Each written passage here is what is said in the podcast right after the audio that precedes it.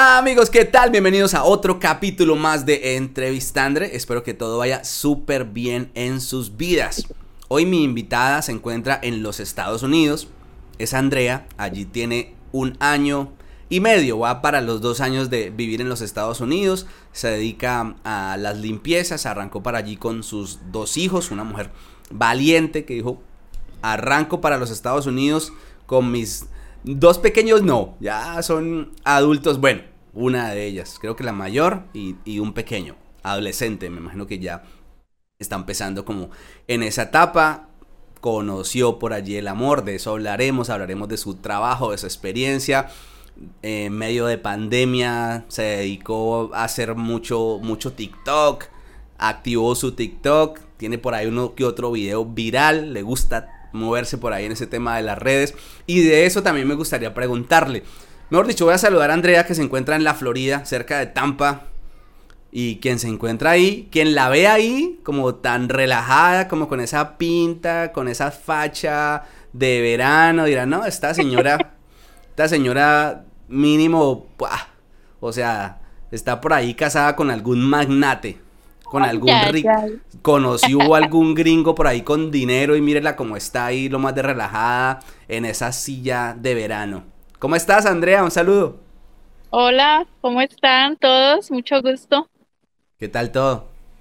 Bien, bien, gracias a Dios. Se me olvidó decirte que, que en España viví un año. Ah, año y un año y un mes. Bueno, eso también lo vamos a apuntar. Bueno, espero que no se me olvide, de eso también lo hablaremos. ¿A qué te dedicabas tú en Colombia, Andrea? Bueno, en Colombia había puesto un, almacencito de, de, cositas y bueno, uno que otro trabajito por ahí. Como una miscelánea. Ya, como, mm, ah, ¿cómo es que se llama eso? ¿Como una cacharrería? Exacto, una cacharrería. ¿Y qué pasa con esa cacharrería? No, pues nada, eh, como todos en Colombia, la mayoría que ponemos nuestro emprendimiento y no falta quien, quien venga a visitarte, a decirte que, bueno, la vacuna. ¿Cómo vamos ahí? Ajá, ¿cómo vamos ahí? Bueno, entonces pasaron una serie de cosas y a la final cerré y hice la gestión para sacar visa y gracias a Dios nos las dieron a todos y ahí empezó empezó a Andrea a voltear otra vez. ¿Cómo haces para conseguirte el dinero para irte para los Estados Unidos? Pues imagínate que yo había recién pagado un préstamo de dos millones en un banco y pues como el manejo fue bien, fue, fue muy, muy responsable, entonces el banco me ofreció cuatro millones y yo decía que no, que no, que gracias, no quería em, embarcarme más. Entonces, con tanta insistidera, yo le comento a mi mamá que, que si usamos ese préstamo para otra vez invertir en la, como en la cacharrería. Y en esas mi tío eh, se había conocido con una, no, con una muchacha eh, de residencia en, en Estados Unidos y ya le, le picó pues el bichito de viajar. Entonces él me comenta en, ese, en ese trámite de yo pensando si hacía el préstamo y me dice que por qué no nos presentamos todos para la visa. Y yo le dije, pues no sé, me da miedo porque eso es un, eso hay que invertir un dinero y, y no es, no es 100% seguro que a uno se lo den. A ellos sí, porque ellos están pensionados, pero yo sin mm. nada, en Colombia sin nada, solamente mi negocito y había salido una vez del país, dos o tres veces del país más. Eso era todo lo que yo tenía, los niños estudiando. Y me arriesgué. Yo dije, bueno, no necesito cuatro. Y le dije, eh, pedí al banco, si me hacen un préstamo de seis millones, lo tomo, si no, no. Y así lo puse. Entonces me, me dieron el préstamo de seis millones y me presenté con mi mamá, mis dos hijos y yo, y mi tío. ¿Y, a todos les dan la visa? A todos nos dieron la visa. O sea que viajas también con tu mamá. Sí, eh, no, yo hasta ahora no he viajado con mi mamá, pero ella, ya tiene la visa. imagínate que yo con visa americana vine a Nueva York eh, la primera vez. Y después de estar en, en New Jersey, Nueva York, trabajando, eh, pues sí estuve mirando, conociendo y todo, y mirando cómo era la cosa, me devuelvo para Colombia porque uno no debe estar más de cuatro, cinco meses en, en, el, en este país, así tengas la visa por 10 años, ¿no? Eso creo que todo el mundo lo sabe. Y así me fue que me devolví y no me vine otra vez para acá, sino que me fui para España, que fue lo peor que yo haya hecho. Mm, espérate, espérate. O sea, no te vas para los Estados Unidos con tus hijos, te vas sola.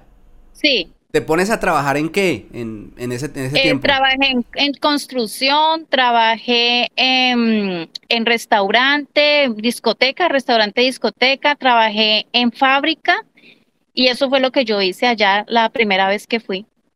¿Cuánto se gana en Estados Unidos en ese tipo de trabajos? Muy bien.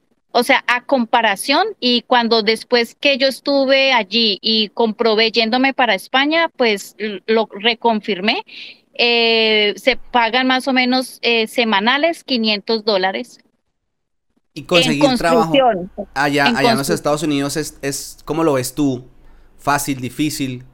¿Cuáles son No, mira, eso es como, eso es relativo. Yo no, bueno, para mí, desde mi experiencia, pues es cuestión de uno buscar, preguntar, mirar y arriesgarse.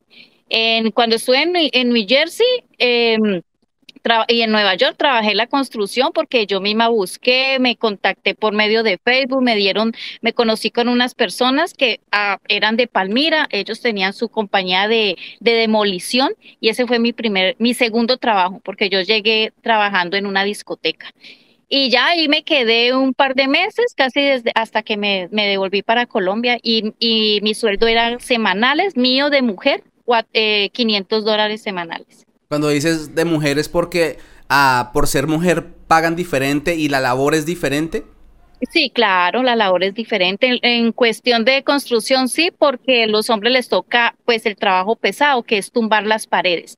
Y nosotras de mujeres era recoger escombros, eh, limpiar donde ellos dejaban eh, pues todo tirado, eh, ayudarles a pasar herramienta, meter cosas en, en, los, en las bolsas ayudante.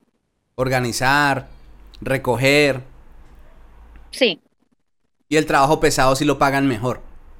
Sí, claro, pues a los hombres les pagan a mil, mil quinientos en, esa, en esa clase de, trabajo. ¿Cuánto tiempo entonces duras ahí? ¿Cinco meses aproximadamente? No, allí estoy en Nueva York en casa de un amigo que me, me da posada y eh, como no me puede tener más tiempo, pues yo a los dos meses me, me devuelvo otra vez para New Jersey y sigo trabajando en una discoteca. ¿Y ahí en la discoteca qué tal era? ¿Por horas? Por horas, allí te pagaban a cinco la hora y las propinas que son lo que te salvan. Sí, porque cinco, cinco dólares es, es muy poco. Nada, nada, pero como las propinas son tan buenas y son más que obligatorias. Entonces, tú haces un, en una mesa, eh, atiendes una mesa y el 10% de lo que ellos paguen, ellos tienen que dar la propina del 10% de lo que consuman.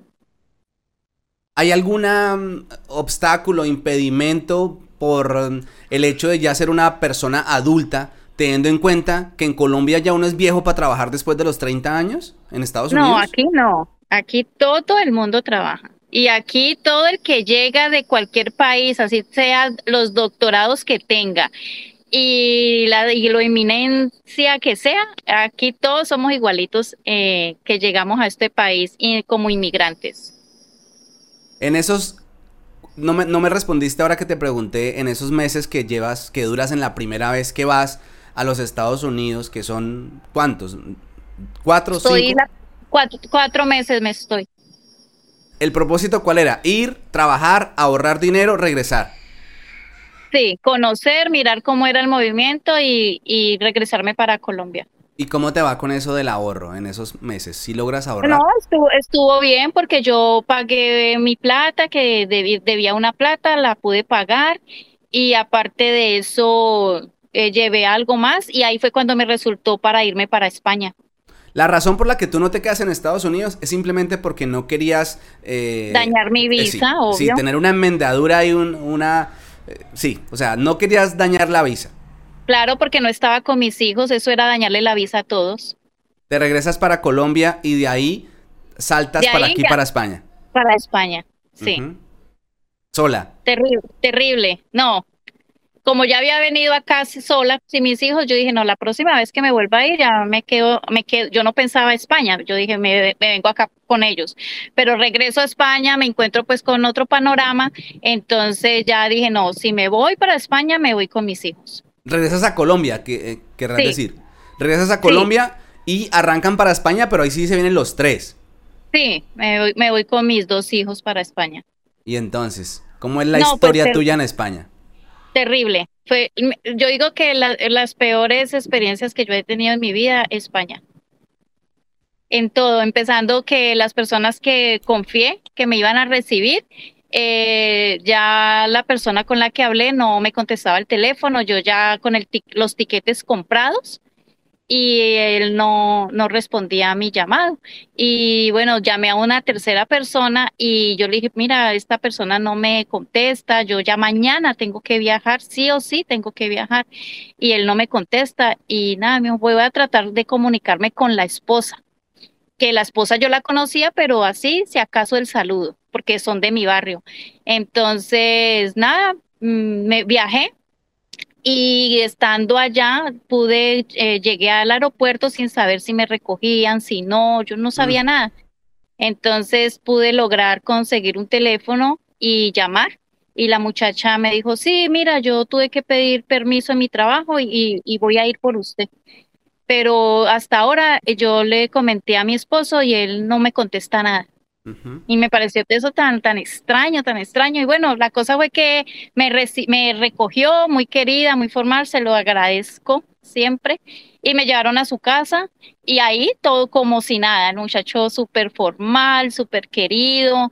Él me había dicho cuando hablaba con él que, que me iba a dar trabajo, que me, todo, todo, que me iba a ayudar con un trabajo, que allá la escuela, que esto, que lo otro. Bueno, y cuando llegamos, pues no, eh, pasó un día, tres días, cinco y nada, nada, yo desesperada ya.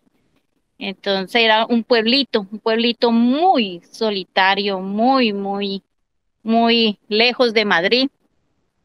Y, y pasó una vez un, acontecimiento entre la familia y tuvimos que salir a las tres de la mañana corriendo. Mm. Entonces, desde ese momento yo empecé a, a voltear porque me tuve que ir a la Cruz Roja, a pedir auxilio. Yo no tengo a nadie pues de familia en España ni aquí tampoco. Entonces ahí fue empezó mi odisea. Eh, conseguí por medio de la Cruz Roja un apartamentico, pero ese pueblo no no se no, no había eh, eh, para trabajar y lo conocí a alguien por como no tenía tenía unos unas amistades en en otra ciudad y yo pedí auxilio, pero pues resulta que, que en ese tiempo mi mejor amiga, que fue la que me entusiasmó a irme a España, eh, no, tampoco me, me, me, ayudaba como a llegar a, a Valencia. Y con el tiempo me di cuenta que los amigos que yo tenía en Valencia, pues estaban muy mal informados de mí, porque después me contaban ellos mismos que esta amiga mía eh, les dijo que, que cómo me iban a recibir con dos muchachitos, que, que eso era para problemas, que eso ella, yo era una vaga, que yo quería era recostarme allá con ellos, que bueno, me, como decimos vulgarmente, me encochinó. Entonces nadie, nadie quiso darme la mano. Y sin embargo, yo llegué a Valencia. Por, por mis propios medios, yo llegué a, a Valencia y, y el, la hermana de un muchacho conocido me, me, ayudó con un trabajo que ella, esa persona misma después me di cuenta pues que gracias a ella también me echaron de ese trabajo. Y, ¿Cómo así? ¿La persona que te ayuda a conseguir el trabajo te ayuda a que, a que te echen del mismo trabajo? Prácticamente. Qué raro. Sí, no, yo no sé, sí, eh, me fue muy mal con las amistades, me fue súper mal. Y mm, Espérate un momentico, ¿sí? que el perro... Dale, dale, tranquila, te esperamos. Ay. No sé si esto lo vaya a editar o lo dejé así ese momento como, como de silencio mientras llega Andrea. Sí, vamos a dejarlo, no vamos a editarlo. Oye, Andrea, eh, una pregunta que la quería hacer antes, pero ibas como... Estaba entretenido en lo que estabas contando. ¿Tú qué analizas de esas actitudes de parte de las personas que están aquí en España, que les dicen a otros coterráneos, a otros compatriotas, sí, hágale, véngase, ¿qué tales? Véngase, que eh, aquí lo que hay es trabajo, aquí lo que se ve es el dinero, véngase, que yo la recibo, venga, yo la ayudo, venga, yo le consigo trabajo. ¿Tú crees que quizás la persona que está allá piensa con el deseo y comienza a recibir un mensaje erróneo o que la persona que está acá está mandando el mensaje erróneo? Porque ahí alguno de los dos está equivocado. Lo que quiero decir es que yo, yo, yo, yo que vivo aquí en España, yo a ninguna persona le he dicho, sí, hágale, véngase, yo, le yo nunca lo hago porque yo digo, qué responsabilidad tan grande uno decirle a una persona, véngase, sabiendo cómo es la situación acá, ¿ya? Porque una cosa es yo decirle, si me preguntan algo, decirle, sí, pues la cosa es así, asá. Y otra cosa es yo decirle, sí, hágale, arranque, venga, que aquí lo que hay es trabajo. Mi eso es una vaina como, como una responsabilidad tan grande entonces ahí donde yo me pregunto, ¿cómo una persona estando acá puede decirle a otra semejante mentira de aquí hay mucho trabajo, venga, que aquí es una maravilla? Y, o será que es que la otra persona en Colombia eh, o en el país de origen entiende mal, piensa con el deseo ¿Qué, tú crees? ¿Qué analizas tú de eso después de haberlo vivido aquí en este país? Porque es que es, esta es la historia que se repite y se repite. el amigo mío me dijo y no me contestó y, entonces... Pero mi pregunta es, ¿ese amigo tomó la iniciativa de decirle, oiga Andrea, ¿usted qué está haciendo en Colombia? Véngase para acá. O más bien Andrea le dijo, oiga, fulanito, es que yo me quiero ir, usted no me puede ayudar. ¿Cuál eso Fue lo que, eso fue lo que me pasó porque yo tenía mi visa americana. Yo podía irme para regresarme para Estados Unidos. Entonces esta persona me vende algo que, que no iba a cumplir. Además, yo pienso que nunca se imaginaron que en realidad yo sí me podía volver. Me volver, no, yo sí me sí podía viajar. Mm. Nunca se imaginaron que, que yo tenía, pues, decirlo así groseramente, los cojones y, la, y la forma económica, así me endeudara o lo que fuera, de arrancar porque me dijeron, sí, aquí te consigo. Y, sí, esta persona, eh, una de las propuestas, eso no me importa porque yo no estoy mintiendo. Eh, cuando me dice, yo te ayudo a conseguir trabajo, sí, pero me, me ofreció trabajar en cosas indebidas. Y yo le mm. dije a esa persona, le dije, mire, yo ni la prostitución, ni eso que usted me está ofreciendo. ¿No, ¿Nos puedes contar? Sí, me, me, ofreció que le... Eh, no, mejor no. No quiero meterme en problemas, mejor que lo edite. es mejor que lo edite, no, ya esto ahí, ahí quedó. bueno, entonces eso, eso es una de las verdades que, que me, que me pasó. Y eso nadie lo, eso cuentan, a, todo el mundo contamos la historia a nuestro, a nuestro favor o desde nuestra, desde nuestra perspectiva y de lo que vivimos y cómo lo viví, por qué lo viví, y ya la otra persona lo cuenta por qué lo hizo, por qué lo ofreció ¿me entiende? Cada uno tenemos nuestras razones. Entonces ahí yo le agradezco, llegué a su casa muy bien y todo, pero, pero no, no era lo que yo esperaba. Y las, eh, cuando fui a Valencia, pues los amigos de mi alma, eh, simplemente sí, muy formales. El día yo fui a visitarlos cuando llegué, y, pero hasta ahí.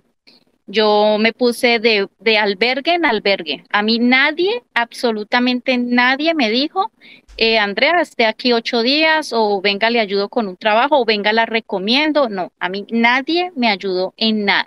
Cuando yo empecé a vivir en un albergue, yo conocí una chica, ella es, ella es de República Dominicana. Esa mujer, yo la adoro, es mi súper amiga, yo la aprecio muchísimo y esa mujer que también estaba en un albergue, fue la que, mejor dicho, de, su, de, lo que comía me daba. Y las dos salimos eh, de ese lugar, eh, conseguimos un apartamentico, y, pero yo ya estaba desesperada por venirme para Colombia, pero se portó supremamente bien conmigo. Y esta es la hora que yo todavía tengo comunicación con ella y fue muy buena, fue muy buena, muy querida, la, la aprecio mucho, ella sigue allá todo eso, todo eso que estás contando lo viviste con tus hijos. Sí, obvio, claro. Claro. ¿Cuánto duras aquí en España? año y un mes. Y en ese año y un mes, ¿el trabajo qué? No, terrible. No te digo que yo viviendo en, en albergues. O sea, trabajar poco. Poco, muy poco. Em, los papeles, yo iba a restaurantes, eh, bares, em, eh, cuidar ancianos. Cuidé en dos oportunidades, cuidé unas ancianitas y eh, la primera, pues la, me, sacaron de un momento a otro sin motivo. Hasta el señor me dijo, vente a vivir aquí con mi madre. Yo te doy la, era el, el hijo de la señora española. Ellos españoles muy queridos y vente a vivir. Yo te doy aquí el, el hospedaje y tú puedes trabajar en el día, la, la, cuidas de noche. Y parece ser que la otra persona que la cuidaba en el día, que, que fue la que me metió a trabajar allí, eh, como que no le gustó mucho la idea y bueno, al otro día de yo ya venirme y mudarme con todas mis cosas, me llama el hombre a la cocina y me dice, mira, qué pena, pero necesito que te vayas. ¿Yo para dónde? Ah. yo ya había salido de la habitación donde estaba en otro pueblito y, fue de un momento a otro. Entonces, ya después esa misma persona me, me, me aseguró que, que, que, no, que la, la, chica que estaba ahí con él lo había, le había dicho que cómo se, me, se le ocurría meterme a mí allí. Bueno, no sé, ella seguramente se le dio mucho miedo perder su trabajo, que para la final a la señora la metieron en un, en un geriátrico y ella como que iba al geriátrico, pero, y la, la señora murió. Y el Señor eh, sabía, él sabía el mal que me estaba haciendo, mm, eh, me dijo, mira, para que te vayas y, pagues el primer mes en una habitación, él me dio 500 euros. ¿Y eso haces? Sí, eh, me fui, pero yo no, no quería arriesgarme y me fui para un albergue. Y en el albergue me robaron los 500 euros. ¿Cómo te roban esos 500? ¿Tienes idea o ni te enteraste? No, no, no, eh, la, en las cámaras se vio, pero nadie respondió. Eh, yo entré al baño porque los baños eran comunitarios, cada uno teníamos una habitación, yo, yo dejo mis cosas en la habitación, voy al baño y, y, la, y esta, la aseadora entra al baño, entra a mi habitación y se ve todo cuando esculcan mi, mi, mi maleta. Pero no hay responsables. No, no hay responsables. Se queda así, mejor dicho eso. esa plática se perdió. Esa plática se perdió. Y ahí yo ya busco la forma de irme a otro albergue. Vivo en, la, en todo el, el centro de Valencia y ahí me estoy un par de meses y sí, eso vivir en un albergue con más gente, pues eso trae muchos problemas. Y ahí fue cuando conocí a mi amiga de República Dominicana y me voy a vivir con ella a un apartamento, pero ya estaba llegando al año yo y ahí es cuando yo ya yo ya no soporto más y, ahí es donde empiezo a darme cuenta por medio de las amistades que, que, todo lo que esta chica eh, como que me había dado las puñaladas por detrás. Y me dijeron, sí, ella dijo esto, esto, esto de usted, y, y pues para no arriesgarnos, yo no, no me, para no meternos en problemas, y, y yo, no pasa nada. Y ya, sin embargo, es, eh, ya después yo ya me vine para Colombia y al mes de yo llegar a Colombia, yo vuelvo y hago lo, lo que sea, me endeudo otra vez. Y ahí es cuando me vengo para Estados Unidos con mi hija a Nueva York. Estamos cuatro meses otra vez ya con mi hija, las dos trabajando, lo mismo. Me regreso. Sí, Andrea, pero espérate, antes de que nos cuentes esta parte ya de los Estados Unidos y tu actualidad. Aquí en España, entonces, las cosas no funcionan, están un año y, pedazo. ¿Cómo haces para regresarte para Colombia? ¿Con qué recursos te regresas si no habías trabajado, no habías ahorrado? España me recuerda mucho, o sea, España todo el tiempo me recordó que yo estaba en otro Colombia. Por el sueldo, la economía es muy parecida a, me pareció a mí, ¿no? Porque yo te digo una cosa, eh, hay gente que llega a Estados Unidos y se tiene que ir de Estados Unidos porque le va mal y se va para España y pega, le va súper bien. ¿Me entiendes? Entonces eso, eso, eso es relativo, eso nadie lo sabe. Entonces, esto, es de opiniones. La experiencia mía no fue buena en España. Yo conozco gente que le va, llegó a España hace un año y están súper bien. Eso, eso, la suerte no, no es, no es para todo el mundo en, en los, en esos lugares, ¿me entiendes? Entonces, gracias a Dios, yo tengo una familia que nunca me ha desamparado, muy buenos, y como siempre me endeudo con ellos, siempre les he vuelto a pagar, que es lo que me ha salvado, son ellos mismos los que mandan por mí a España. Tienes una buena vida crediticia con tu familia. Con mi familia, más no yo. Pero todo lo que me han prestado se los he retribuido. Nada con nada me he quedado, por eso todavía sigo con las puertas abiertas con ellos. Entonces te mandan el dinero para regresarte para Colombia. Sí. Porque todo el tiempo, no, véngase, véngase, véngase, yo no, aguantando, soportando, aguantando, soportando. Y, y ya me, me devolví. Y al mes sí. hablo con un tío mío y él, con, él, él, me aprecia mucho, aprecia mucho a mis hijos y él con muchos deseos de que yo volviera a salir de Colombia. Me Andrea, cuando se vuelva a ir, váyase con sus hijos.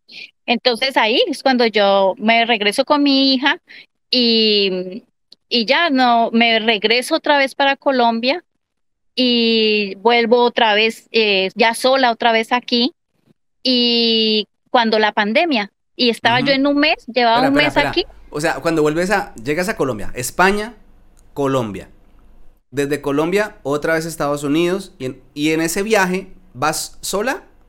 no, con, la, con mi hija, por primera vez con mi hija. Con la primera vez con tu hija, pero tu hijo queda en Colombia. En Colombia con mi mamá. Ok.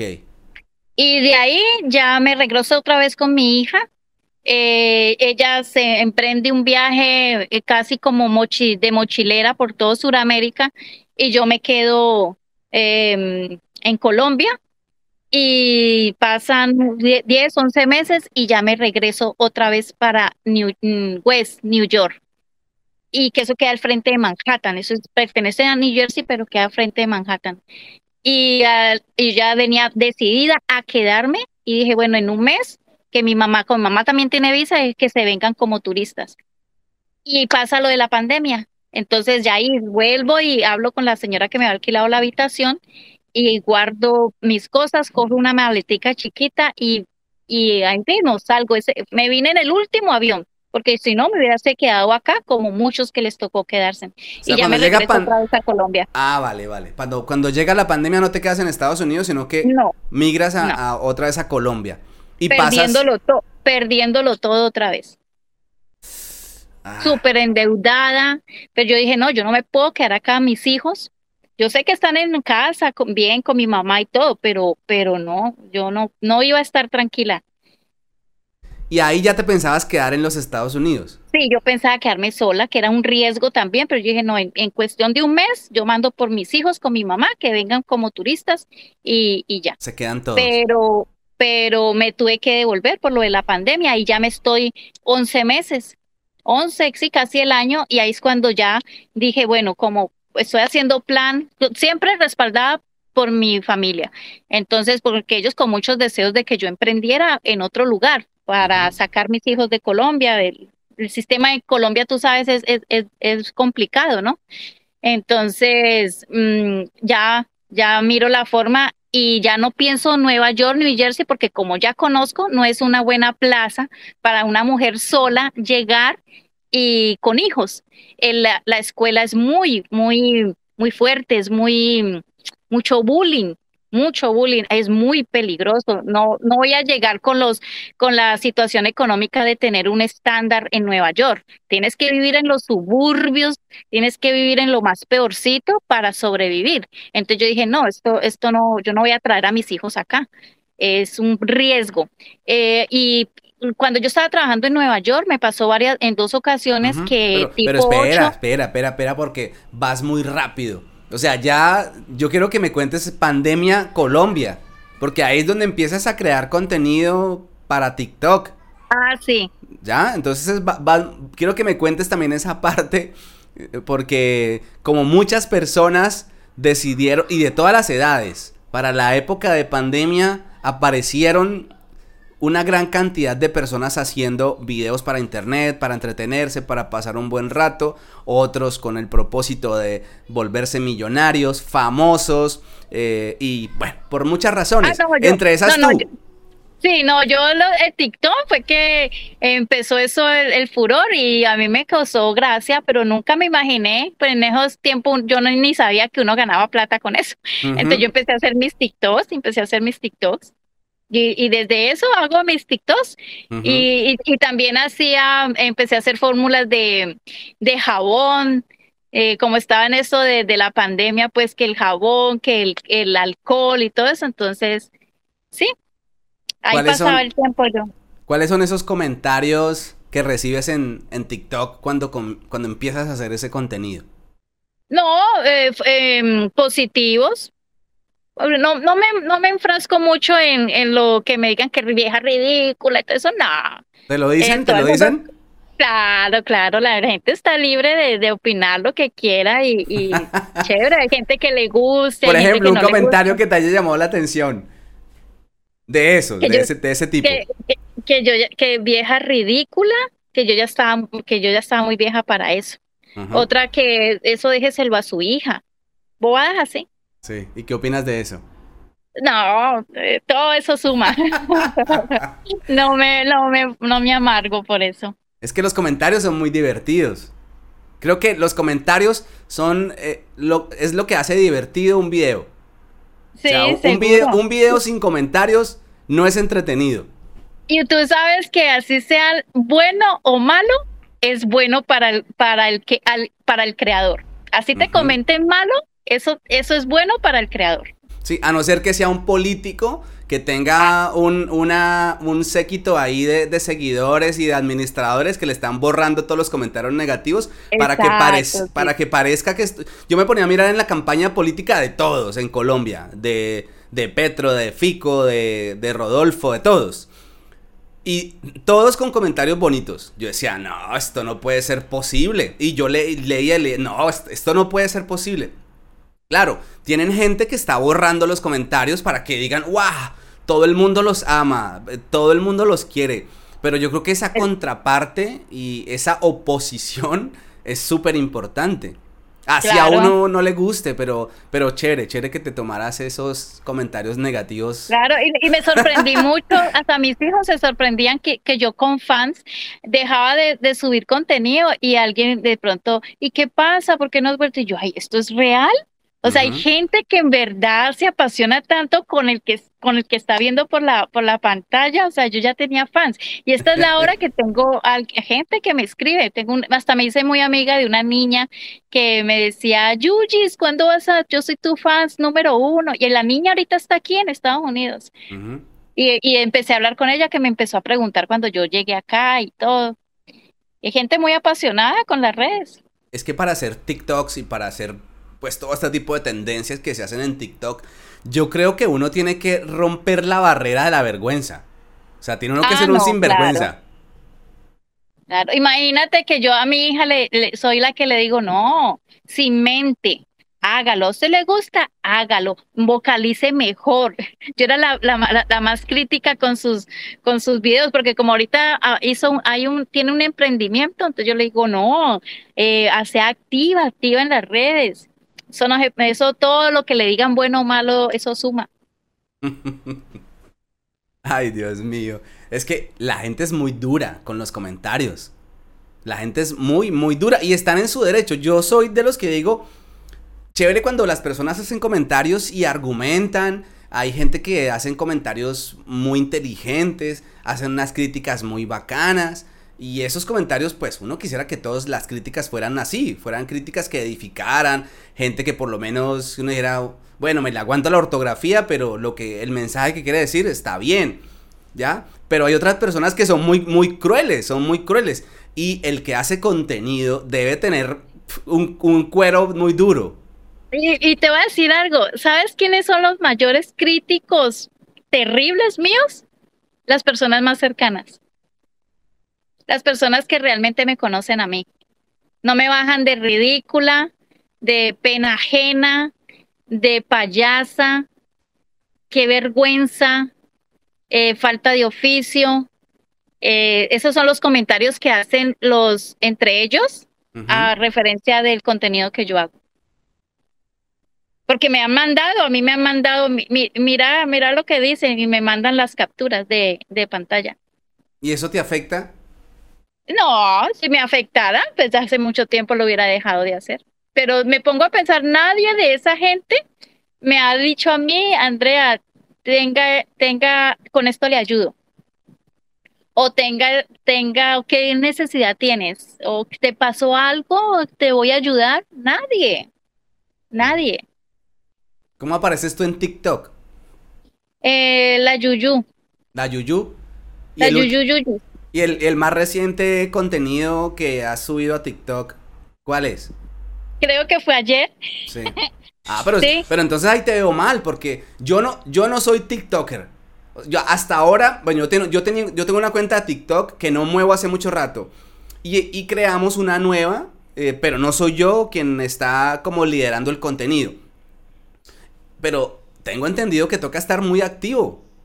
Para que la cosa del algoritmo no lo deje uno abandonado. O sea, TikTok es todo el tiempo ahí haciendo videos. Lo, lo que pasa es que son videos muy muy rápido. pero, pero yo te digo algo, hay videos de, de menos de un minuto que te vas a demorar hasta una hora en hacerlo. Sí. ¿Eso te sirvió como terapia para... Uy, para, todo, claro, eso es bueno. Eso sí, usted, como te digo, no, no, me gustaría, qué rico yo vivir de las redes sociales, pero pues no, no, no vivo de eso, pero lo hago porque porque son mis tiempos libres, porque hay muchos videos que me llaman la atención y quiero hacerlos, me da mucha gracia. En fin. La Yuyis, pero no, te encuentro, me aparecen otras La Yuyu Yuyis. Ah, Yuyu. Nah, pues que se. A ver, la Yuyu. La Yuyu. Yuyis. A ver, vamos a buscarlo aquí. Nah. La, la Yuyu Yuyis. A ver. Me sale una una que tiene 16 mil seguidores.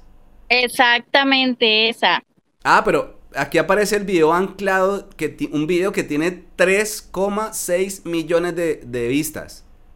Sí, el que yo te estaba tienes contando. Un, tienes un video viral. Dos. Con Peter Anguila. Eso.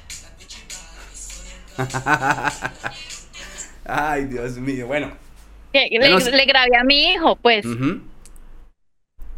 Bueno, chévere, chévere, me gusta eso. Voy a tomar como ejemplo lo que has dicho hoy en, el TikTok para empezar a hacer el ridículo, porque realmente eso se hace, eso se hace en TikTok. No, eso se hace en TikTok. O sea, seamos claros. ¿O sí o no? Sí, sí, sí, sí. Hay que dejar la, vergüenza y hacer el ridículo en TikTok. Lo digo porque de, esa es la manera cruel en que, en, que, en, que, en que se socializa eh, TikTok. Sobre todo cuando uno ya supera una edad en la que algunas personas dicen, no, esta vaina, lo que decías ahora, déjele eso a, la gente joven. Eso, esta señora se ve muy ridícula haciendo eso, este señor se ve muy ridículo haciendo eso. Pero yo veo gente que le saca el jugo a eso y se divierte y se entretiene.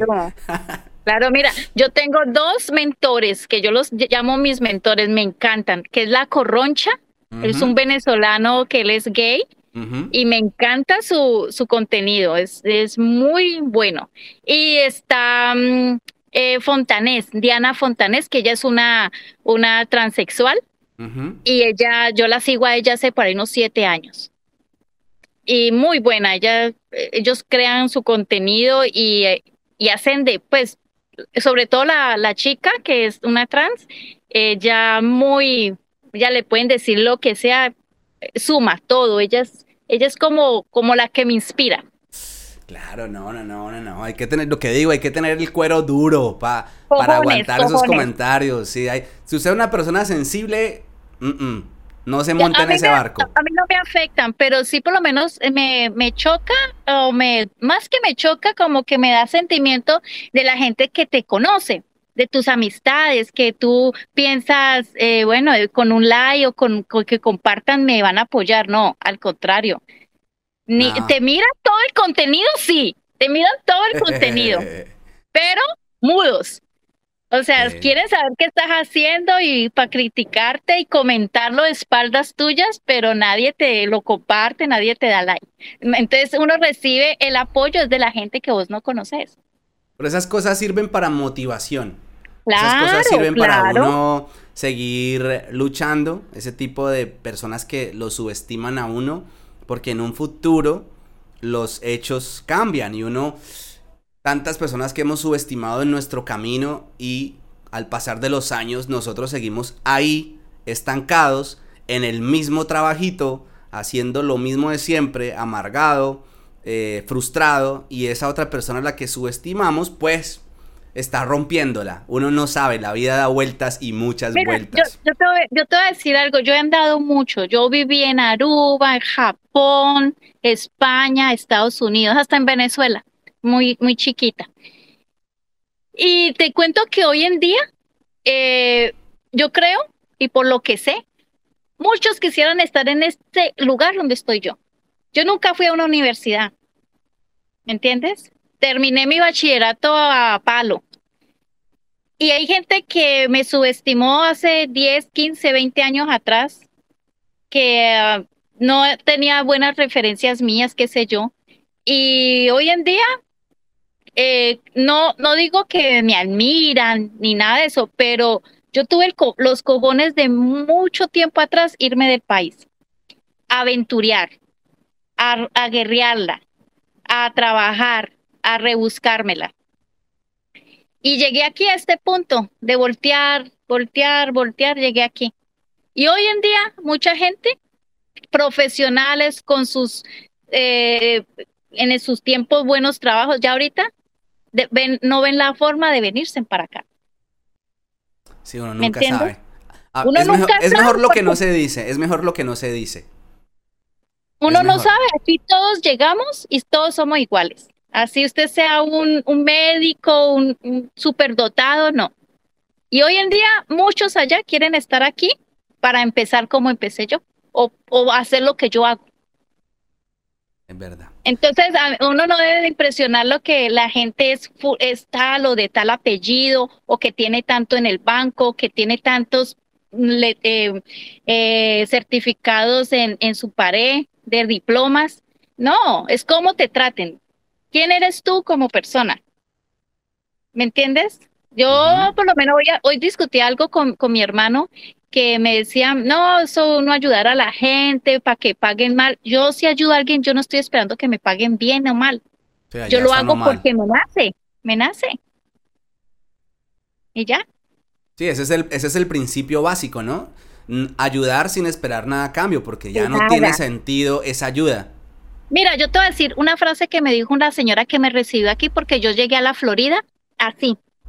Sí, yo, yo cogí mi habitación desde Colombia. Yo busqué por, por, por Facebook. Puse un anuncio, busco habitación en, en Orlando, Florida, eh, para alquilar, para vacaciones, vacaciones. Y esa señora me recibió con mis dos hijos, un ángel. Y una vez yo le dije, Connie, yo no tengo cómo agradecerle todo lo que usted ha hecho por mí. Y ella me contestó, ¿sabes usted, sabes cómo tú me agradeces, Andrea? Lo que yo hago con usted, hágalo con los que vienen detrás de usted. Y eso enséñeselo a sus hijos, sin esperar nunca nada de nadie. Que te paguen bien o que te paguen mal. A mí me dijo así, a mí hay gente que de aquí que yo he ayudado mucho y no me habla.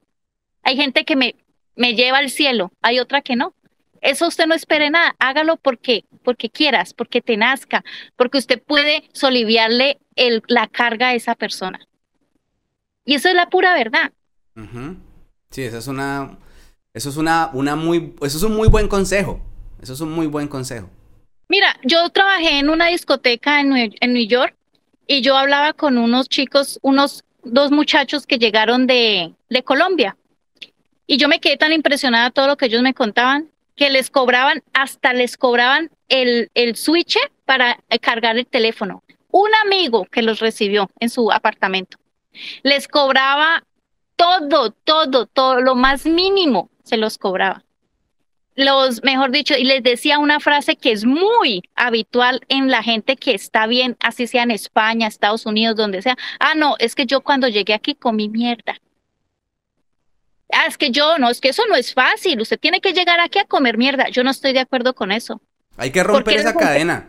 Exacto, ¿por qué la gente tiene que llegar a comer mierda? No, no, eso es mentira. Si yo estoy bien y yo y a mí alguien me dice, Andrea, yo voy para allá, ¿usted me puede recibir? Créalo que yo, así yo no tenga sino un, un lugar, un apartamentico, una pieza, y yo hablo con el dueño de la pieza, le digo, mire, voy a, puedo recibir a alguien, le aumento 200 dólares. Si me dice sí, yo no tengo problema de que esa persona duerma a mi rincón o duerma al, en el suelo, pero le estoy dando esa oportunidad que yo no tuve. Mm. ¿Me entiendes? y yo, mi, mamá, mi mamá me dice, Andrea, mucho cuidado, usted metiendo gente allá. No me importa. yo he tenido gente aquí que me han, que me han, se han llevado bobadas, 20 dólares, 30 dólares, que se llevan una loción, ¿eh? que les, se les multiplique. Eso, y les sigo hablando. A mí no me interesa eso. Bueno, tú estás en la Florida, exactamente en dónde? Yo vivo en Tampa. En Tampa. ¿Y ahora mismo a qué te dedicas? Limpiezas de casas. Cuéntame un poco de ese trabajo. Bueno, limpieza de casas es, mm, primero tienes, que uno llega a, trabajar por medio de una compañía y la compañía te paga un porcentaje de cada casa. Hay casas que te las pagan a 40 dólares de familia, ¿no? Te estoy hablando de familia. Eh, casas que te pagan a, 60. Tengo una casa eh, que te pagan 350. Eh, 250 más la propina que la persona te da, son 100 y ahí se trabaja de 8 de la mañana a 5 de la tarde. Entre cuatro, entre cuatro personas limpiamos la casa, porque hay que doblar ropa, hay que lavarla en la lavadora y aspirar, limpiar eh, cocina, todo eso. Y las villas, que también he trabajado en villas, que son eh, apartamentos para vacaciones, eh, también te las pagan, depende del grande. Hay, hay mansiones de 11 habitaciones y te las pagan a 300, 250 cuando trabajas por medio de una compañía. Cuando ya es tu trabajo propio, es diferente. Yo mías casas tengo apenas dos y en una cobré 400 por, hice una limpieza de 400 dólares por cuatro horas. Y le pagué a una 400, ah, ya, ahí me, me, vas a responder, porque la pregunta era si los hacías, o sea, te los ganabas sola. Y yo llevé a una amiga para que me ayudara, le pagué 100 pero esa limpieza es esa que fue profunda por primera vez. Esa misma persona ya me contrata a mí una vez por cada dos semanas que le voy a cobrar 150 por una limpieza básica, que me demoró dos horas. Ahí va sola. Eh, voy con mi hija y entonces yo a ella le, le pago 40. Eh, y si usted tiene dos casas, pues el objetivo es usted tener entre dos y tres casas diarias eh, a la semana. Ese es el mejor trabajo en limpieza. ¿Pero ahora sigues con esa empresa? Sí, estoy con la compañía, pero ya hablé pues porque como me estoy mudando para, para Orlando, yo ahorita estoy en Tampa, me estoy regresando a Orlando, que fue donde yo llegué, entonces ya encontramos casa y nos pasamos a principios de mes. Tú hablabas mm, de tu experiencia en España, de lo difícil que fue pues todo, pero en la parte del trabajo también fue complicado, fue muy difícil encontrar trabajo. Y al estar en Estados Unidos uno automáticamente empieza a comparar. En tu caso compararás Colombia, España, Estados Unidos y sacas tus conclusiones. Y las conclusiones y, con esas conclusiones que sacas te pregunto, ¿encontrar trabajo en los Estados Unidos es verdad que, es muy fácil como, dicen, que hay mucho trabajo? Sí, yo, yo doy fe de eso. Por lo menos en Nueva York te voy a decir lo facilísimo que es. Tú tienes unos papeles y vas a, una agencia de trabajo, llenas un formulario y al otro día tú estás trabajando. Tienes que estar en la oficina a las 6 de la mañana, el mismo, el mismo carro de la oficina te lleva a la fábrica y ese mismo carro te regresa a la oficina. Pagas 30 dólares eh, semanales. Esto es cuestión de opiniones, esto que, de lo que voy a preguntarte. Hay gente, yo, yo hace poco hablé con una persona que me dijo, pero es que la vida no puede ser trabajar todo el tiempo, porque yo no puedo trabajar de, de, joven y pensar disfrutar ya cuando estoy muy viejo y, y, cuando ya tengo muchos achaques. La vida hay que disfrutarla de joven. Hay otros que piensan todo lo contrario, ¿no? La calidad de vida en los Estados Unidos, ¿qué tal es? Excelente, excelente. Aquí el que viva pobre o llevado es porque es un vago vergüenza. No, no lo digo por eso, digo, para mí, o sea, esta es una opinión. Pero trabajar todo el tiempo, para mí eso no es calidad de vida. No, usted aquí no trabaja todo el tiempo, yo no comparto eso tampoco. No, aquí se trabaja, o sea, hay un trabajo de lunes a viernes. De lunes a viernes de 8, de, de 7 de la mañana o 8 de la mañana a 5 de la tarde, todos los días de lunes a viernes. ¿Y un trabajo así cuánto, cuánto se gana alguien? un hombre, por lo menos un hombre que es electricista o en construcción que pagan muy bien, eh, te puedes sacar casi dos mil dólares semanales. Un obrero. Un obrero. Y de esos ocho mil restándole impuestos, restándole todo eso, ¿qué sí, por lo menos me, imagínate, de esos ocho, usted paga, eh, bueno, una persona que ya esté estabilizada aquí, supongamos, y tenga su casa, y tenga su casa, eh, si saca una casa, que compra una casa, eh, a la hipoteca le paga mensualmente 1.500 dólares. Ya se lo voy a decir más o menos del hijo de una amiga mía que está aquí hace apenas tres años y ya compró casa. Ya compró casa. Él, es em, electricista de arregla ventiladores de aire acondicionado y lo que es eléctrico él paga su casa más o menos 1.500 dólares la, eh, mensual, que se le vaya en todo, o sea, en todo mensual se le puede ir él solito trabajando, póngale 2.500 dólares. Y él recibe a la semana, puede estar recibiendo 2.500 dólares a la semana. Sí, porque un electricista debe ser bien remunerado en, en, en los Estados Unidos. Entonces es lo que yo digo acá. O sea, yo trabajo fuerte aquí, pero voy a vivir dignamente. O trabajo los, mis ocho horas y voy a vivir dignamente. Yo con dos sueldos me puedo ir a comprar un carrito, no el del año, pero tengo ese asequible tener un carrito para movilizarte, porque usted aquí tener un carro no es lujo, es una necesidad. ¿Ya? Ah, ¿Has, puesto, has puesto un ejemplo de un electricista que para mí una persona que sabe hacer algo... Sí, profesional. Se, desenvuelve. A donde llegue, un, electricista a donde llegue va a tener muchas más posibilidades que aquel que llega diciendo, yo, yo no sé hacer nada, pero aprendo. Ese que dice, yo no sé hacer nada, pero aprendo, le va a tocar mucho más duro. Esas personas que no saben hacer nada en los Estados Unidos, ¿cómo les va? Porque tú me estás hablando de un electricista. Pero una persona que no sabe hacer nada y que le toca ponerse a lavar platos, ya la historia es, diferente. Mire la diferencia acá. Tú no sabes nada de construcción y aquí te dan la oportunidad porque están en, en Facebook los anuncios y yo he trabajado así. Eh, se necesita ayudante de construcción eh, para, supongamos, para pegar pisos. Si no sabe, aquí aprende. Mm. ¿Entiendes? te dan la oportunidad. Yo tengo una amiga que ellos llevan también aquí unos, Pero esa persona que está aprendiendo no se va a ganar los 2.500 que se gana el, otro. Te voy a decir cuánto se gana esa persona, más o menos eh, por hora se, puede estar ganando entre 15 a 20 dólares. La hora. Entonces, En, eh, puede, se puede sacar un promedio más o menos de mil dólares semanales, 800 dólares semanales. ¿Qué le da para vivir? Claro, porque está viviendo, está recién llegado, viviendo en una habitación que paga 500 dólares y se está ganando mil semanales. Muy seguramente tampoco pagará impuestos. No, todavía no.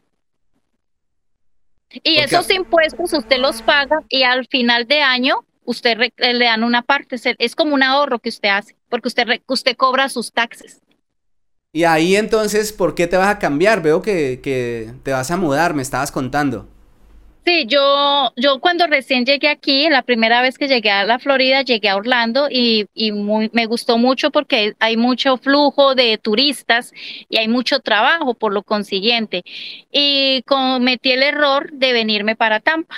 Por, bueno, por cosas, ya ahí me conocí con, el, con mi actual pareja y nos vinimos para acá.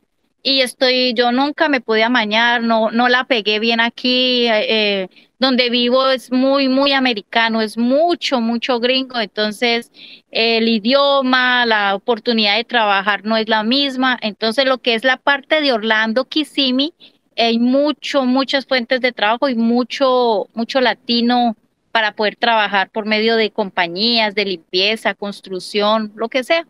¿Cómo es eso que, que tienes pareja gringa, que tu pareja no habla español y tú no hablas inglés? Sí, nada.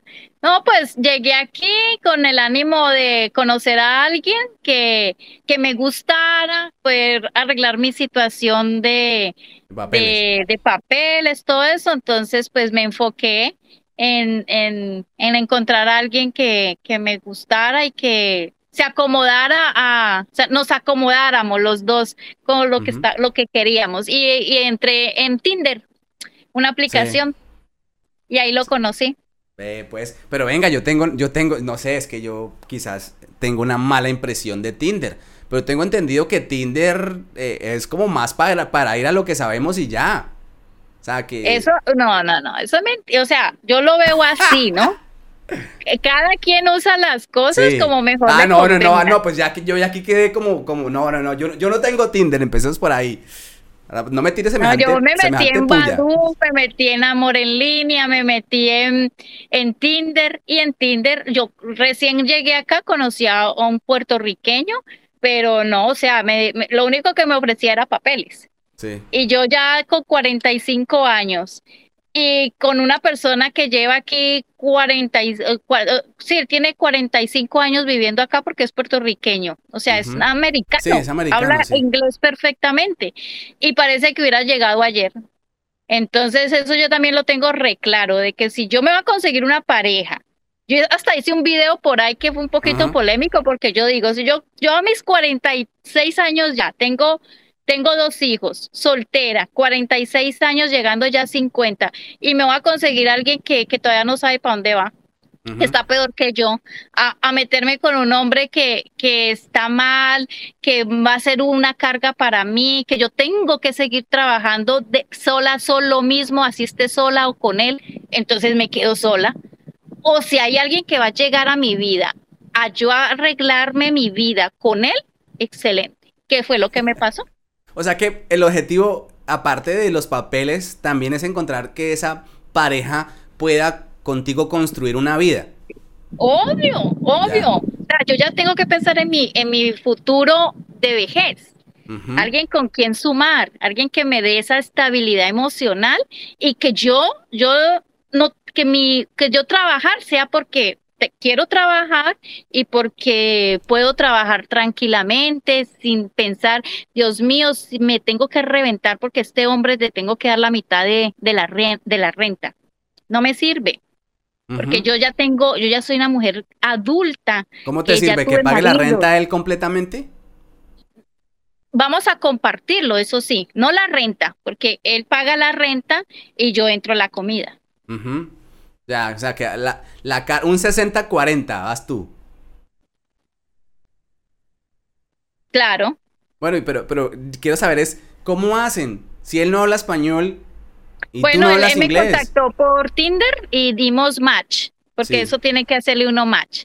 ¿El match es que como un toquecito? Eh, eh, por lo menos él ve mi contenido en, en Tinder y le, y le pone me gusta y ya. Mm. Entonces yo veo el contenido de él y si yo también me gusta, entonces yo le, le doy me ah. gusta, entonces hacemos un pum, match. Un match. Y ahí, ¿cuál es el siguiente paso en la aplicación? Entonces ahí dice, ya, ya te puede, eh, que tenemos gustos similares y ya con esta persona puedes empezar a entablar una conversación. Y ya yo dejé eso así y la persona, él, me escribió. Y ya como a los tres días me escribió, le di mi teléfono y me escribió por WhatsApp. Entonces a mí me desanimó mucho porque él era americano, americano, él es gringo, gringo, así de esos cuadriculados. Él no, él no mira para ninguna parte, sino que él es, y es veterano de la Army. Entonces tiene formación militar de casi 20 años de, de, de, servir y, jubilado de allí. Entonces, em, yo le dije, no, es que por todo con traductor, ¿no? Hablando por WhatsApp, con traductor. En inglés en inglés, obvio. Entonces le dije, mire, yo no hablo español, ve inglés. y, en mi perfil yo tenía que la persona que me contactara que por favor hablara español porque yo no hablaba inglés, pero él sin más ni más. Entonces, no, que mira, que yo dije, no, es que esto es muy complicado. Yo tenía dos trabajos. Yo trabajaba en un, en una, en una, mm, como barra, discoteca y trabajaba lavando platos en, en el día en un restaurante. Entonces siempre invitándome a salir. Yo no, yo mantengo súper ocupado porque yo trabajo todos los días lavando platos y los fines de semana trabajo en una barra. No puedo. no puedo, no puedo. Y para esos días yo estaba comprando un carrito. Entonces él es mecánico diésel. Y me escribe, y, yo estaba hablando también con dos personas más que tampoco, yo con nadie estaba saliendo ni nada. Entonces eh, le digo a mi amiga. ¿Qué hiciste? También eran americanos. Ya. Pero, pero eh, un señor era que, no, o sea, siempre te dicen te doy, te este, pero eso te doy y te ayudo, eso no es gratis. ¿Entiendes? Entonces, no, pues mejor uno solito hasta donde pueda.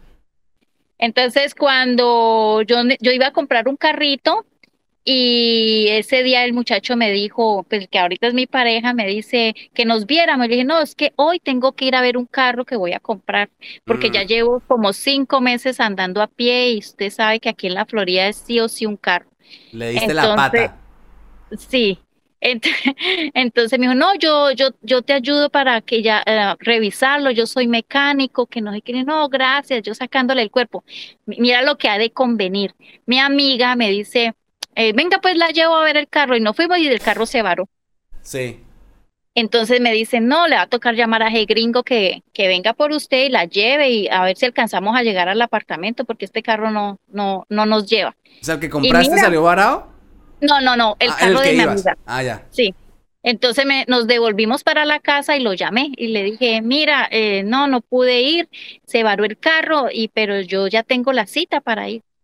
El mismo él dentro de un, como dentro de un tubo. Llegó. Llegó. y ahí lo conocí.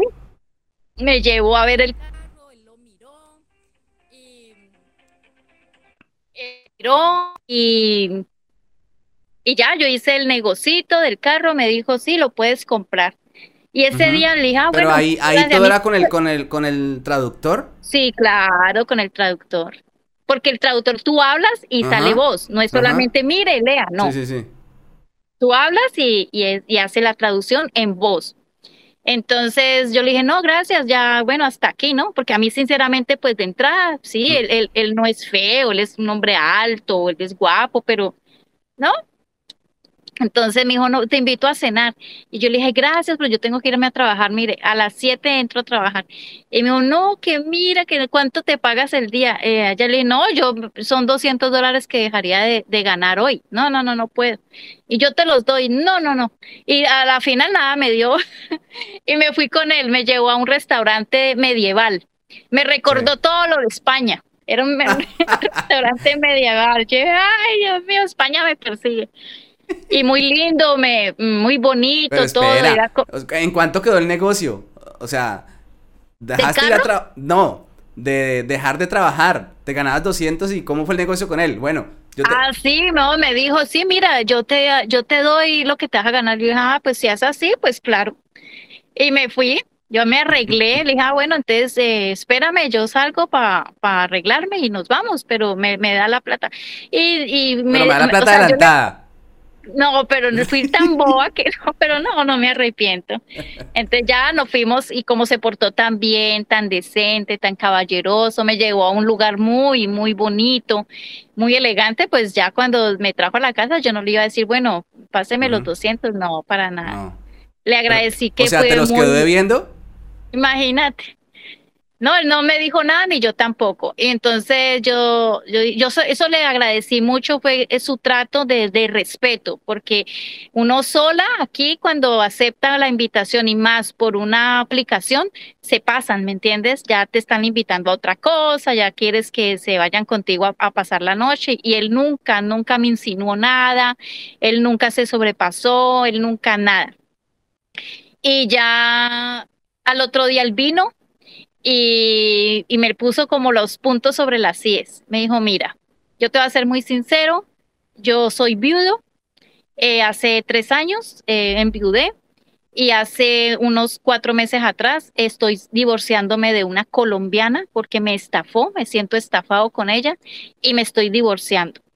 Y yo quiero, estoy buscando una compañera de vida y tú me interesas, tú me gustas, quiero que nos conozcamos, pero yo quiero las cosas serias.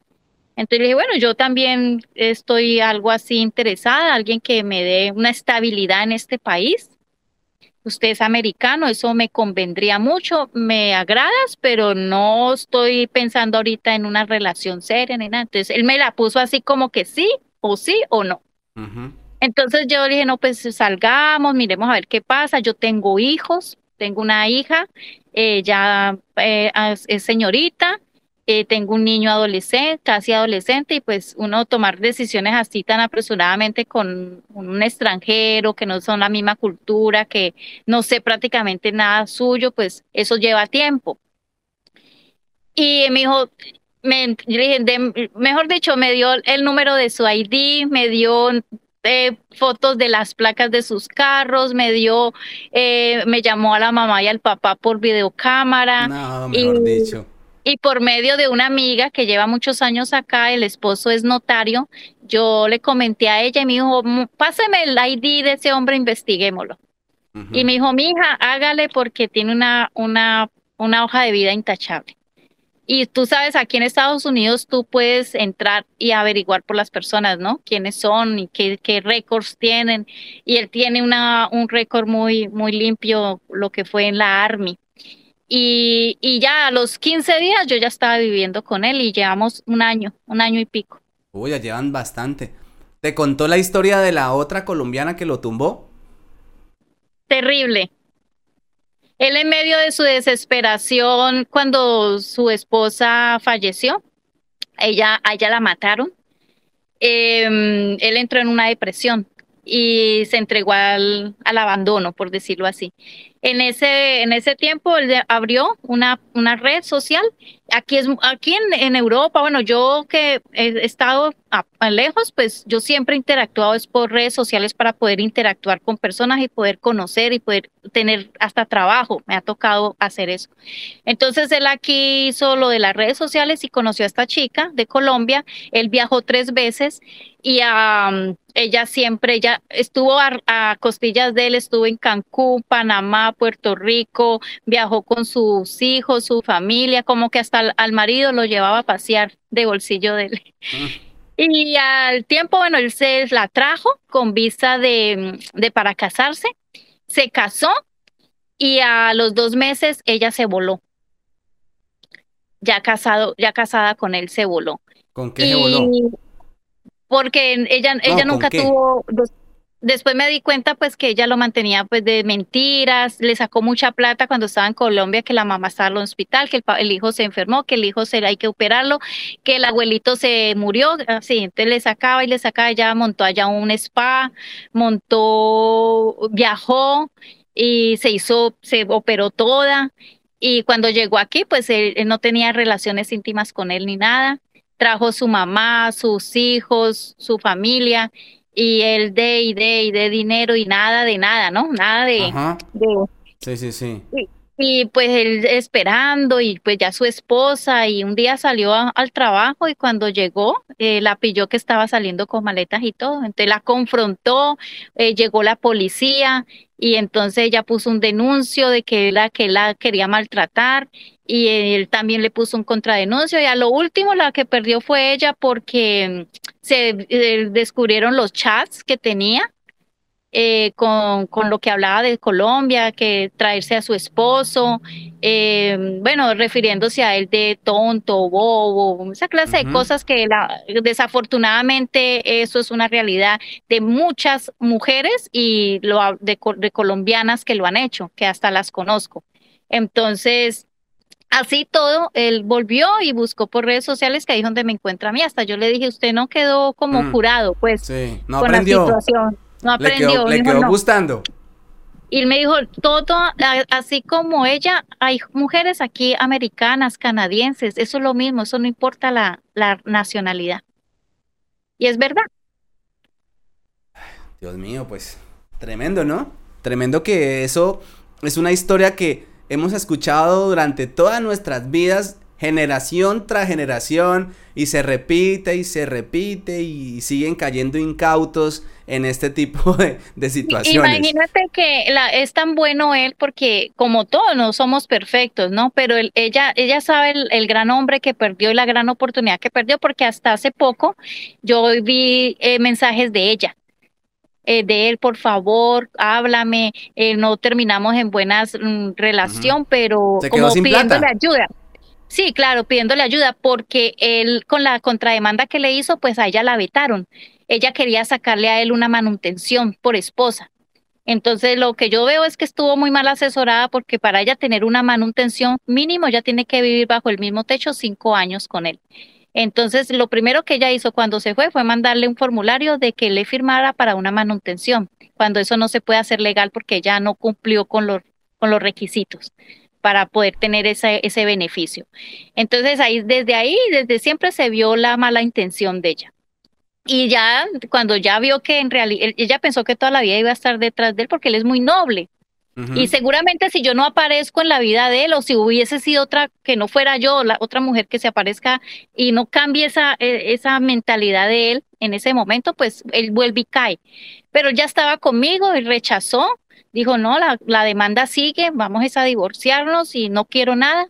Y ella parece ser que no puede tener nada, eh, ni volverse a casar, eh, no puede, creo que no puede tener cuenta bancaria, o sea, a ella le dieron una orden de deportación.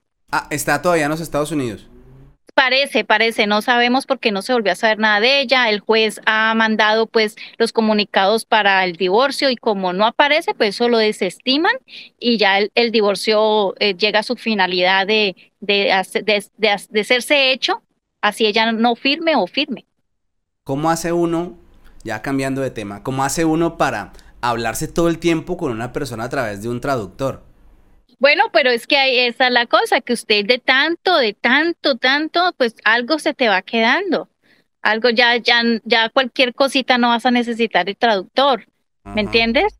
O él me, me, está hablando algo y yo con dos cositas que de pronto él me diga, yo ya sé de qué se está refiriendo, así sea un, un largo tema, yo ya sé de qué, de qué me está hablando. Pero dicen que la comunicación en las parejas son muy importantes para poder consolidar, para poder superar el, tiempo, para poder superar tantas cosas, pero... No, eh, hacen el esfuerzo, hacen el esfuerzo. Tú, por ejemplo, estás haciendo el esfuerzo de aprender el inglés o él el español. Ah, sí, no, él ya sabe más español que yo inglés, uy, total.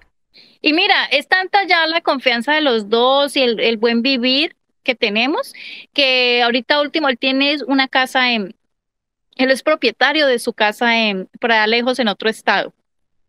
Y él me había comentado, me dijo, bueno, aquí la Florida, él no le gusta la Florida, pero aquí fue donde él me conoció. Y el segundo día de yo, hablar con él, me dijo que nos mudáramos a, a, una de sus casas, que una es en, en, Alabama. Y yo le dije, no, yo de la Florida no me voy a ir. Eso que quede súper claro. Entonces se quedó. Y con el tiempo, todo el tiempo me quiero ir, me quiero ir, la Florida no me gusta. Él, es muy de campo, muy de, de por allá de, sus, de su cultura, cultura gringa.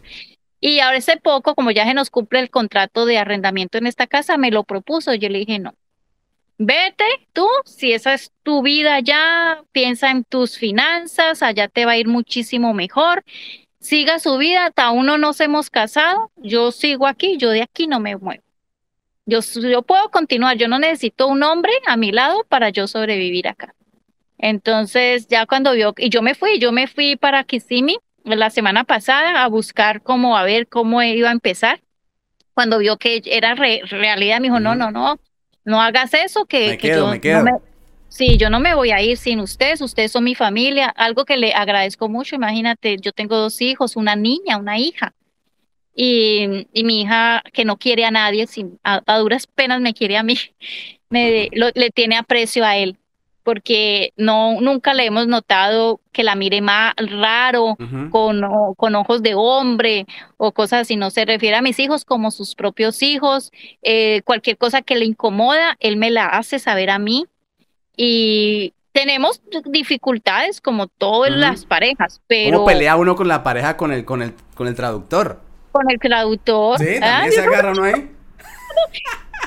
y uno, saliéndose de los ojos. Sí. No, no, no, no, mira, no, no, mira, mira. No, no, no, no, no. En serio que mis respetos para ti y para esas personas que tienen una relación así, porque no debe ser la única. Y hasta chévere, ¿no? No, no, no, entenderle. Uno ya se, se hace el que, ay, ya peleé. Ah, no, cuando yo estoy brava que no le quiero parar, cuando, cuando estoy brava que no le quiero parar bolas, digo, ay, sí, sí, sí, ok, ajá. Hmm". Y lo mismo él. Y yo, nada de lo que usted me, le estoy diciendo, usted sabe, me está poniendo cuidado. Entonces traigo mi traductor y le, y le hablo, ok, ok, yes, yes. Yes, yes, yes, yes, ok. Andrea, ¿qué te motivó a ti a participar en este capítulo?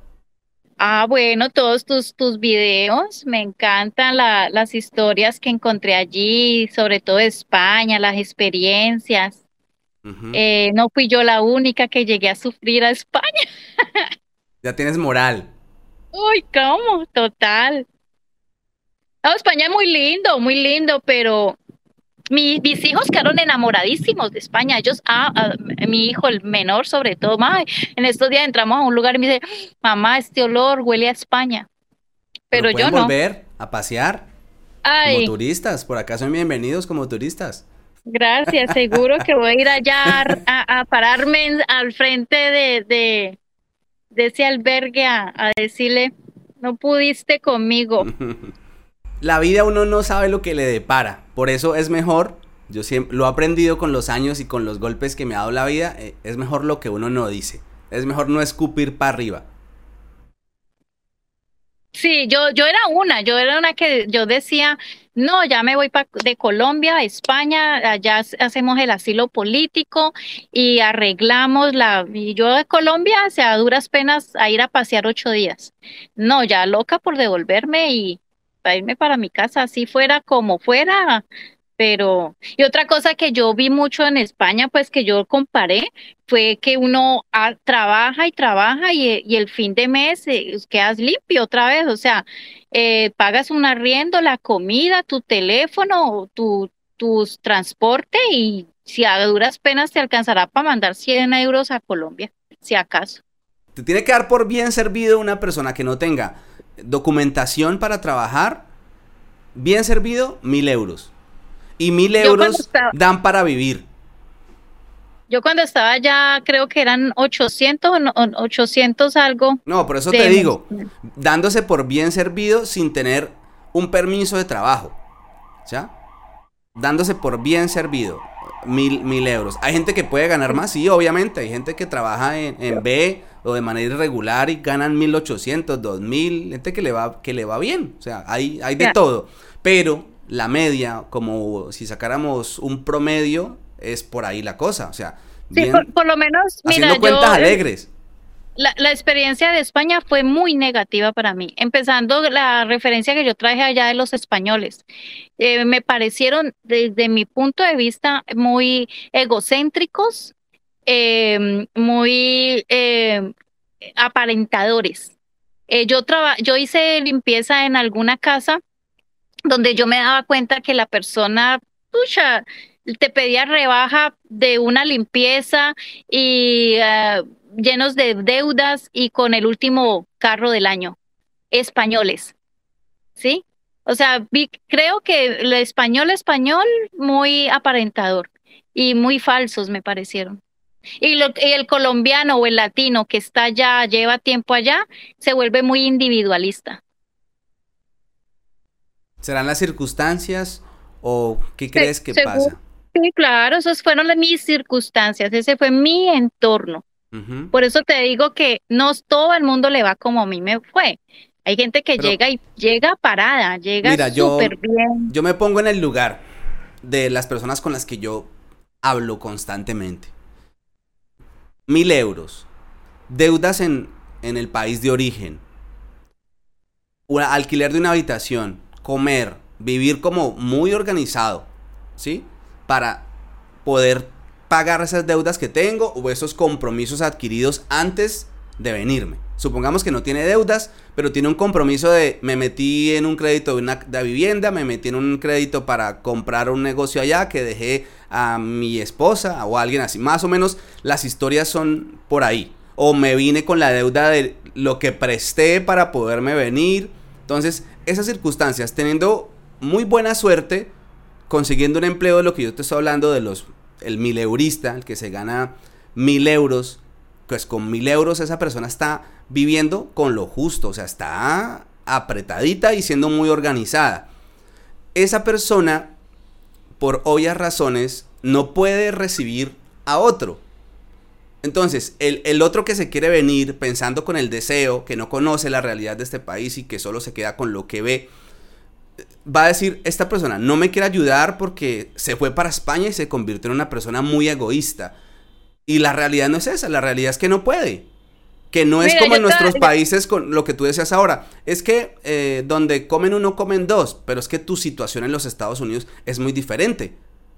Pero yo te voy a decir algo. Tú no vives con mil euros, con mil dólares. Las amistades que, las amistades que yo tengo de España, eh, colombianos que están en España, eh, no llevan ni cinco ni diez años, ya llevan 20 años y son dueños de sus propias compañías. Ah, bueno, eso ya son otras circunstancias, ¿ves? ¿Eh? ¿Ves? Ahí ya la cosa, ya la cosa cambia. Pero igual tampoco nadie está obligado a tener que recibir otra persona en su casa ah, porque, obvio, porque uno quiere tener con su familia, estar bien con su familia y tener otra persona eh, o otras personas en su casa, eso altera la eh, altera la armonía de la casa, eso está claro. Nomás el desorden, ver maletas, o sea, todo eso todo eso hace complicado y no tiene una persona, o sea, eso no, puede satanizar a una persona. E, eso está muy bien lo que usted está diciendo cuando lo hacen con todos los amigos pero a todos los amigos reciben y a otros no. Sí, no, es que yo, me pongo, yo me pongo en los zapatos de, de las personas y yo digo, es que la vida acá es muy difícil. Otra cosa es que en el Instagram la vida que pintan es una vida perfecta y maravillosa y todo es color de rosa. Y ahí es donde ya hemos, lo hemos hablado en otros videos y volvemos a lo mismo. Cada quien tiene derecho a poner lo que quiera en sus redes sociales, pero ahí están mandando un mensaje erróneo de cómo se vive en este país. Aquí, al principio, toca duro. O sea, toca duro. pero es que vuelvo y te digo lo mismo. O sea, es que todo lo que usted está diciendo es verdad pero son solamente con unos y con otros no. A, usted sí lo recibo y a usted venga para acá y venga yo le ayudo a conseguir un apartamento y venga le llevo a trabajar conmigo y venga tenga estos 100 euros para que no esté pelado y tenga, venga lo llevo, venga lo traigo. Porque es el amigo con el que toma cerveza, porque o es la amiga con la que le puede sacar un, un favorcito, ¿me entiendes? Yo, yo lo dije, yo se, yo se lo dije a alguien, yo le dije, si yo tuviera, perdóname la expresión, pero yo le dije, si yo tuviera las tetas así el culo así de grande y usted supiera que con dos cositas que usted me, el favor que usted me hiciera, yo se lo pagara en una cama, estoy segurísima que usted me, me, me hubiera abierto sus puertas, así le hayan dicho de mí lo que sea. Pero como usted sabe que no, ahí usted, ah, no, con, Andrea no, hay, no pasa nada, no saca nada. ¿Por qué te lo digo? Porque yo, una amiga con la que yo estaba también allá en España, ella llegó después de mí, se encontraron en una playa y, él, y, eh, y esa persona ahí mismo la invitó. Le dijo, cuando quiera, y la, él, mm. mira, véngase para acá y allá durmió tres días. Ya estoy entendiendo por dónde va el agua al molino en este caso. Andrea. Es que yo vuelvo a lo mismo. Meter a todas las personas en un mismo saco me parece muy injusto. Muy, muy injusto. Sí, mi amor, por eso porque yo uno sabe cómo, cómo, cómo le toca, o sea, cómo es vivir acá y cómo se empieza acá. Lo que sí estoy de acuerdo contigo es que hay que romper con esa cadena de me pasó a mí y como me pasó a mí, a usted también le tiene que pasar. Ah, no, usted tiene que pasar por lo que yo pasé. Tiene que comer de la que saben porque yo, no, a mí me parece que esa cadena hay que romperla. horrible, eh, eso yo lo veo muy egoísta, egocéntrico, malagradecido. Por ahí me di cuenta de una persona que viajó en España, eh, le fue muy bien, la recibieron, le apoyaron y a lo último todo el, ella se volvió para esa persona volvió para Colombia y todo el mundo quedó bravo con él, con él porque pagó muy mal. Esa misma persona viajó a, creo que fue a, a Australia viajó a Australia y alguien la llamó de, la, de su misma familia. La llamó y dijo, ay, que yo quiero viajar, que esto, ah, sí, pero usted aquí tiene que llegar a comer mierda. Eso fue lo que le dijo. Después de que a ella, a esa persona la recibieron en España y le ayudaron, le, mejor dicho, súper, súper bien le fue gracias a sus amistades, que a lo último ella les pagó mal. Y, y esa misma persona, sabiendo que que recibió favores y, y, esa es la contesta, ah, no, sí, venga, pero aquí tiene que comer mierda, como me la he comido yo. Hay gente de gente, hay personas de personas, ¿me entiendes?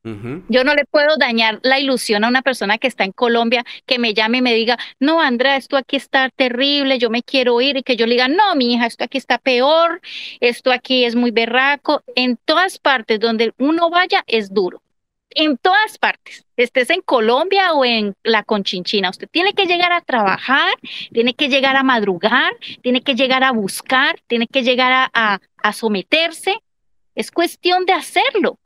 No mm. puede llegar uno con la mentalidad de que le, va a ir pues eh, de entrada ya me estoy ganando el furgón de plata y voy a llegar con apartamento. No, todo es un proceso. Si usted tiene una mano amiga, dele ese empujoncito. ¿Que le va a pagar mal? Que pague mal. Eso no importa, dele ese empujón sin pensarlo. Y ya, y siga su camino, cada cual que siga su camino. Pero ahí también hay una responsabilidad de decirle a una persona, acabas de decir algo. Que no es, uno no es quien para decirle a alguien, no, no venga porque aquí está muy difícil, eso es verdad. Pero también no es quien para decirle, sí, venga, ah, animar, porque, porque, como tú, o sea, eh, tú eres el ejemplo claro que tú estás diciendo, vine a España y me dejaron metida, no me ayudaron, me, ya, tú estás hablando desde ese testimonio. Y así como tú hay muchas personas que dicen, ah, es que no me quisieron ayudar, no me quisieron echar la mano, me dieron la espalda y todas esas cosas. Y yo vuelvo lo mismo.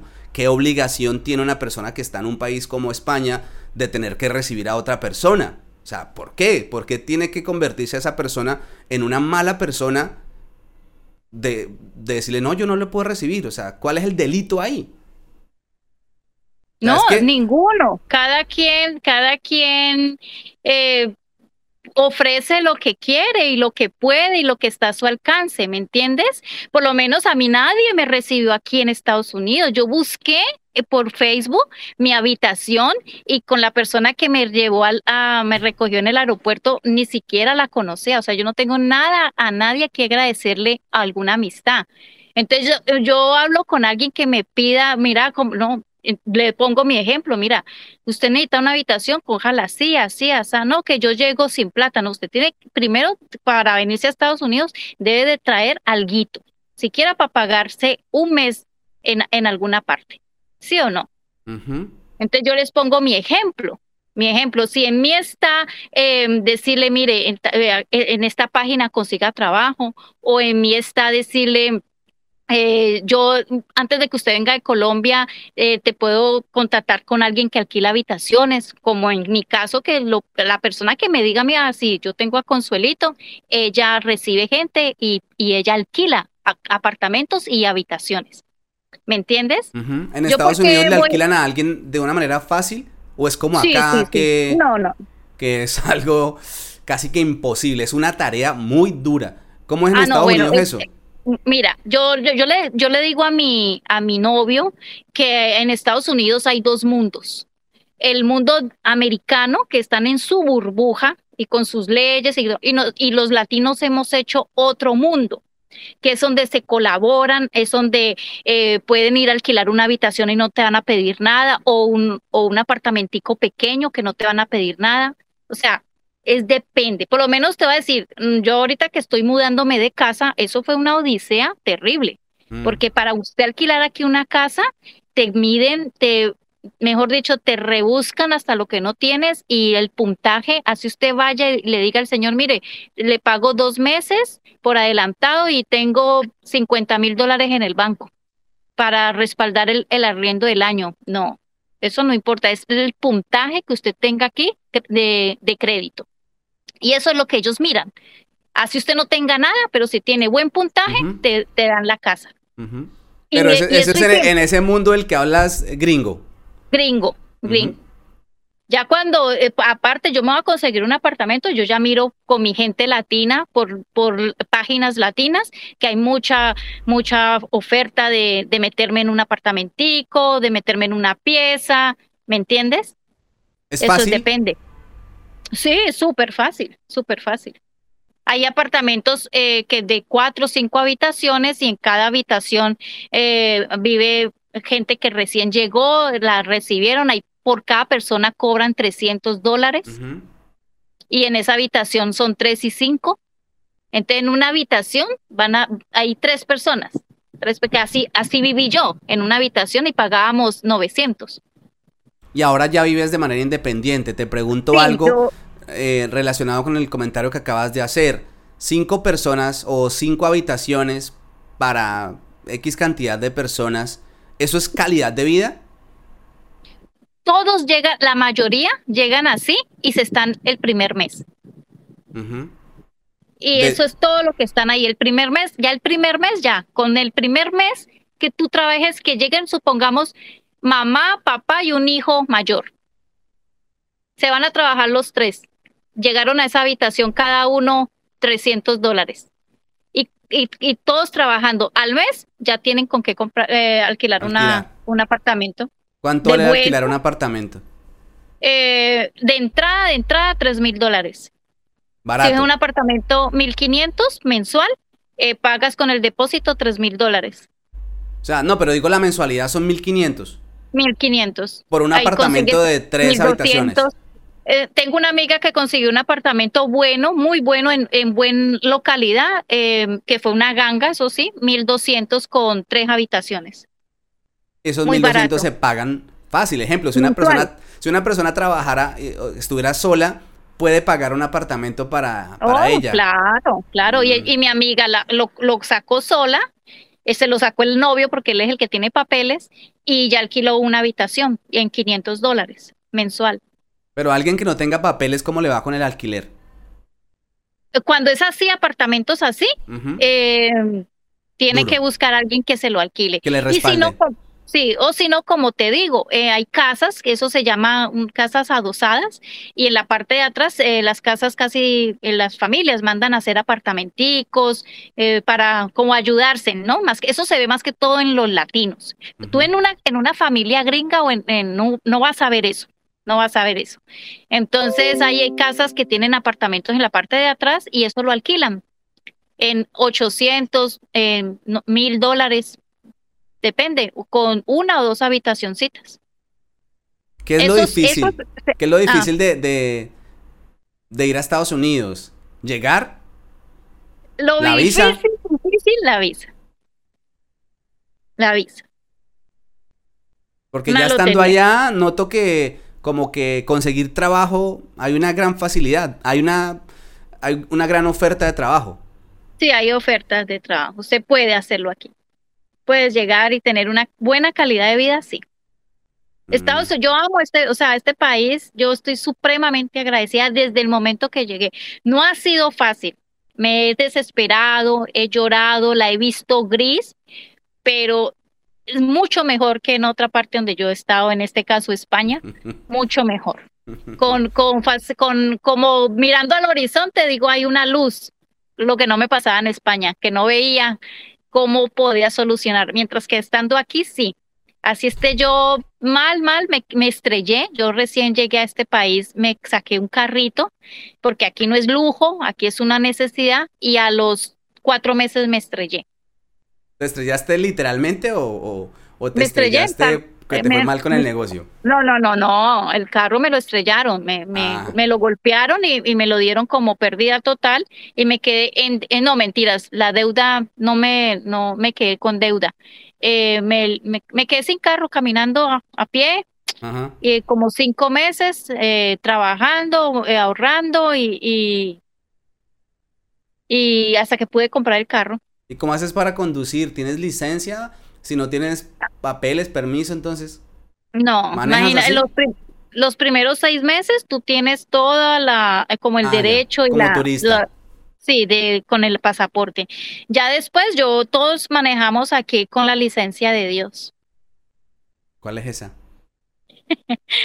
la licencia de Dios. ¿Cuál es la Sin licencia? Pues. Y a mí ya me han parado tres veces. Bueno, la primera cuando me estrellé, pues quedé allí. Y una vez que estaba trabajando en limpiezas, me hice una infracción y la policía me, me hizo una, un comparendo. Mm. Y, mm, y la tercera iba por una calle de, de, de 20, de kilómetros, 20 por milla, y yo iba a 30 y la policía me paró y, ese ya era mi tercer llamado de atención y me mandaron a la corte. ¿Y ahí qué? No, entonces ya como gracias a Dios yo tengo mi esposo, eh, bueno, mi novio en este momento todavía, él me pagó un abogado y, y, el abogado me lo arregló.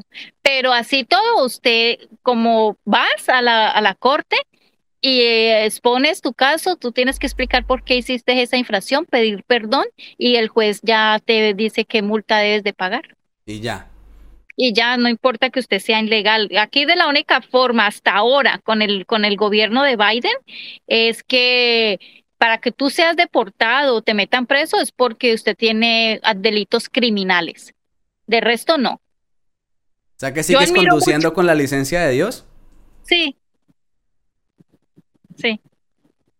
Pero pues yo te lo digo, yo no quiero que quede esto en el aire y quiero dar mi opinión acerca de eso. No lo veo con buenos ojos, no lo veo que esté bien uno conducir en un país eh, ajeno en el que uno es visitante sin un permiso legal. No, no, me parece bien, no, no estoy de acuerdo. Yo no, yo aquí duré dos años para conducir, o bueno, un, un poco más, y nunca, nunca, nunca teniendo la oportunidad de manejar un, coche, como le dicen acá, yo nunca manejé hasta que no tuve mi licencia homologada. Y esa es mi manera de ver las cosas. Sí, la diferencia de aquí es que tú tienes tu carro y legalmente tú tienes que tener un seguro del carro. Es como más... Sí, pero estás manejando sin licencia. Sí, pero tienes que tener un seguro. Si, si te llega a pasar algo, el seguro va, va, a, cubrir todo, ¿verdad?